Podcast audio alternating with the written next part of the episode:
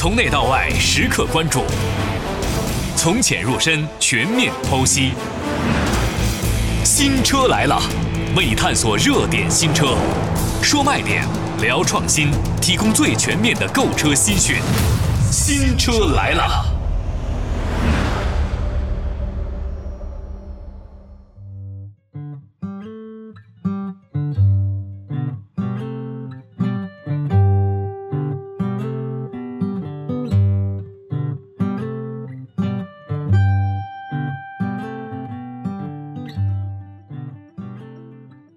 来到今天的新车来了，在说新车之前呢，还是那句话，现在的消费者呀，可选的余地真太多了。就拿咱们刚才所提到的十五万元的这样一个区间来说，不管是我们选择自主品牌，还是看看合资品牌，那这样能选的车型呢，一定是可以拉出一个长长的清单来。而最近上市的新车又特别多，所以呢，就选择两台我们还算比较关注的新车，一起来聊几句。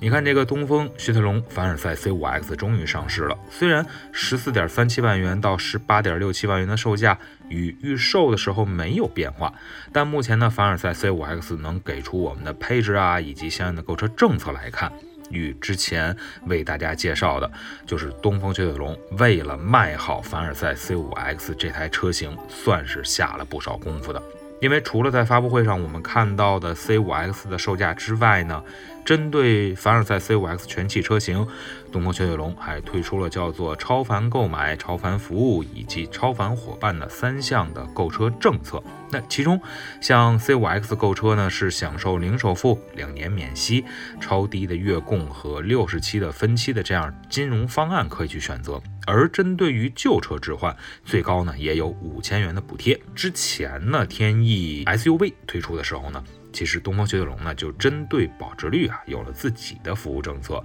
那 C5X 呢也是推出了叫一年保价、三年保值、五年无忧的一个叫保值保价的这么样的一个特点。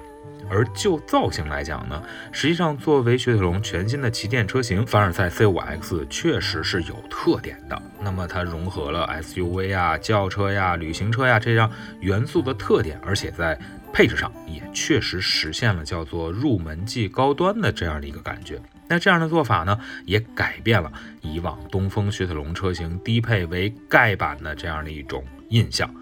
在新车的标准配置上，我们看到的像 PHC 的自适应的液压稳定技术、LED 大灯、十九寸的轮毂、前排的电动调节皮质座椅、全景天窗、八个扬声器、十英寸的触控屏等等这样的配置功能都有出现。如果咱们消费者不追求 C5X 其他功能的话，那其实呢十四万三千七百元的入门版车型就值得咱们的消费者来进行入手。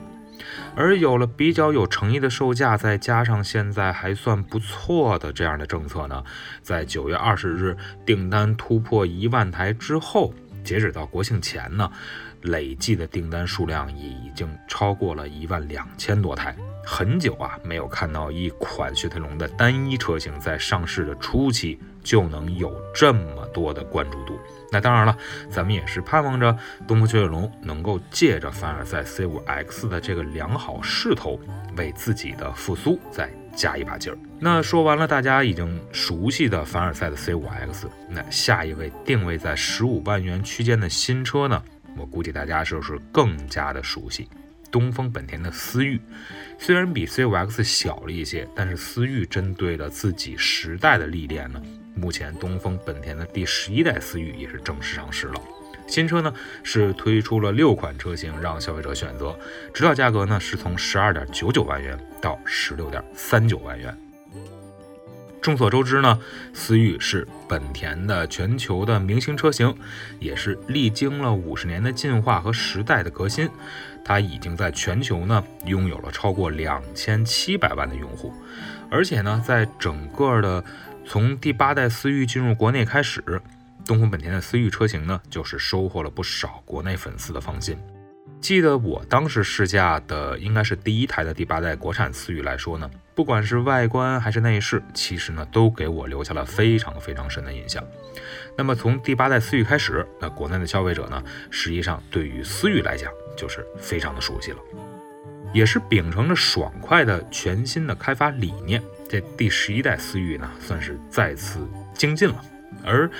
第十代思域特别这种激进的风格不一样的是呢，眼前我们看到的第十一代思域，它采用了一个全新的设计语言。外观方面呢，我个人认为是更加欧化了，非常简洁。你比如说，在压低的这种引擎盖的配合下，第十一代思域整车看起来呢是显得更加的舒展和宽，并且呢车面的侧身线条呢也是更加的笔直，一定程度上也让思域从那种个性运动变得有一些成熟和稳重。不过呀，思域后备箱上有一个隆起的小鸭尾，也是在告诉咱们的消费者。思域其实还是那个思域，第十一代的思域呢，在车身尺寸上进一步加大了，长宽高分别是四千六百七十四毫米、一千八百零二毫米、一千四百一十五毫米，轴距呢也是加大到两千七百三十五毫米。那简洁的外观设定呢，也是带来了相对更简约的一个内饰。不过，随着汽车市场的更迭和发展呢，思域在内饰的细节上确实也有了非常不错的这样的提升。比如说，座椅、中控台和车内面板上的红色缝线，配合着蜂窝状的网格的空调出风口，让第十一代的思域在内饰上啊有了更新的一个样子。那相信呢，这样的变化呢，也是让不少的消费者对于原本不是特别精细的这种思域的内饰印象会有所改观。内饰变化大，实际上配置呢也是有所升级的。作为首款搭载 Honda Connect 3.0的车型，第十一代的思域配置了包含有 AI 的智能助理、车家互联、远程控制、OTA 升级在内的等等多个功能。同时啊，在安全配置上，这第十一代的思域还搭载了最新版本的 Honda Sensing 系统。系统开启之后，能够完成自动跟车、车道保持、交通拥堵辅助等等功能。再配合全系标配的十个安全气囊，让思域在行驶的过程当中呢，也是在安全性上有所提升的。自从使用了地球梦系列的 1.5T 发动机，也让思域化身成为年轻人最为关注的座驾之一。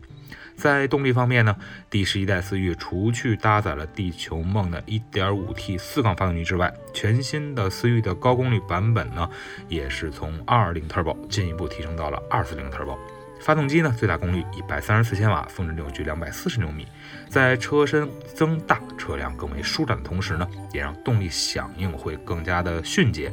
原本思域的驾驶爽快感也会得到进一步的提升。